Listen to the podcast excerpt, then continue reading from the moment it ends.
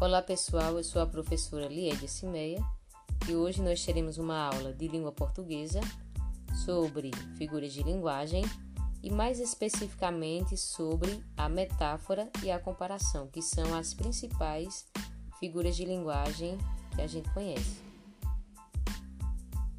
Primeiro vamos relembrar o que são as figuras de linguagem.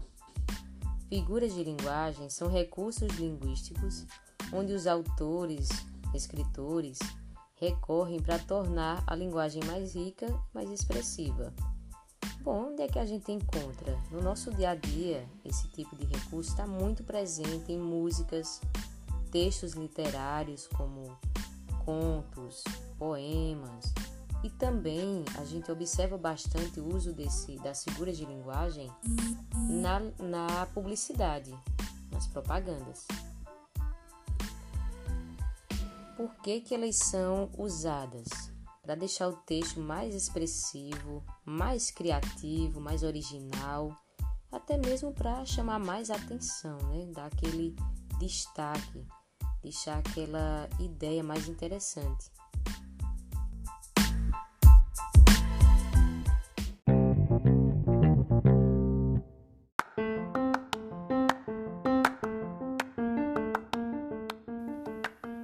Lembrando que não só existem esses dois tipos de figuras de linguagem, existem vários outras, outros exemplos, mas hoje nós iremos falar especificamente só dessas duas, tá?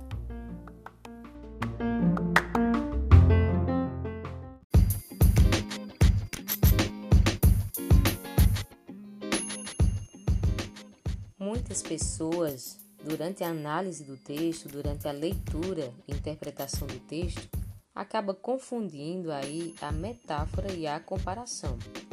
Elas são parecidas, sim, mas tem que ter cuidado para você diferenciar uma da outra, porque elas têm aí uma distinção, tem aí uma diferença que eu vou explicar para vocês.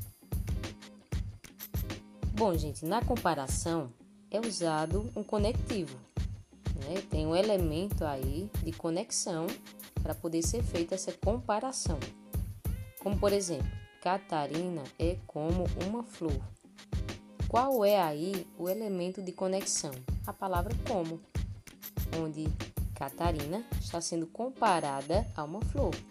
Foi feita uma comparação entre dois elementos, Catarina e a flor. E o elemento conectivo, a palavra que une a palavra como.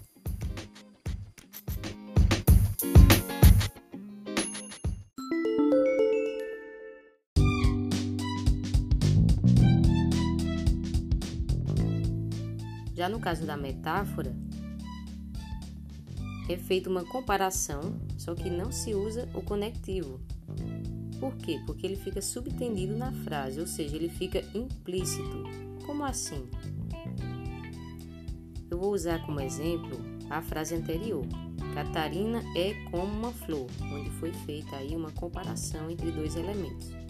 Na metáfora, a gente já falaria assim: Catarina é uma flor. Observe que o conectivo como não foi mais usado na metáfora. Quando a gente quer dizer, por exemplo, que uma pessoa é forte, a gente fala: ele é um touro. Então foi feito aí o uso da metáfora. Mas não está comparando? Está comparando também, só que não foi usado um elemento conectivo. Agora, se você falar ele é como um touro, é comparação e não metáfora. Simplesmente porque foi usado o elemento conectivo. Essa é a diferença principal aí entre essas duas figuras de linguagem.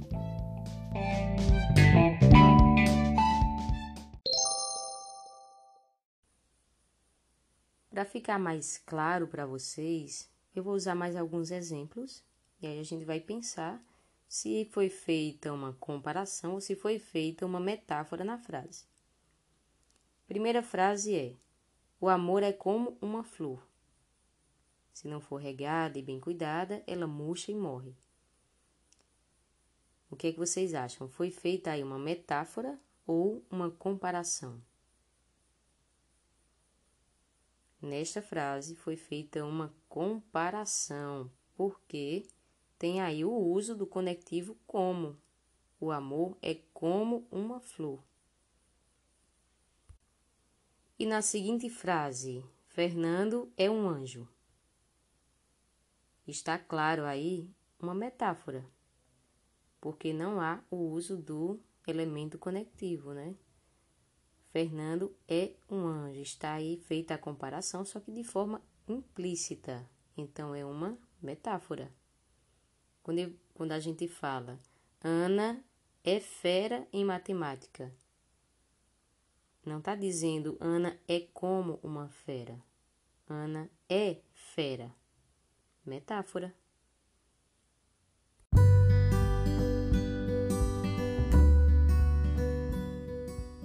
Bom, gente, então por hoje é só. Nós vamos ficando por aqui.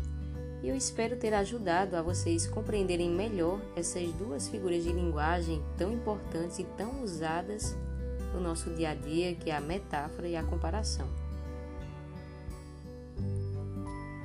Eu agradeço aí a sua atenção, o seu tempo.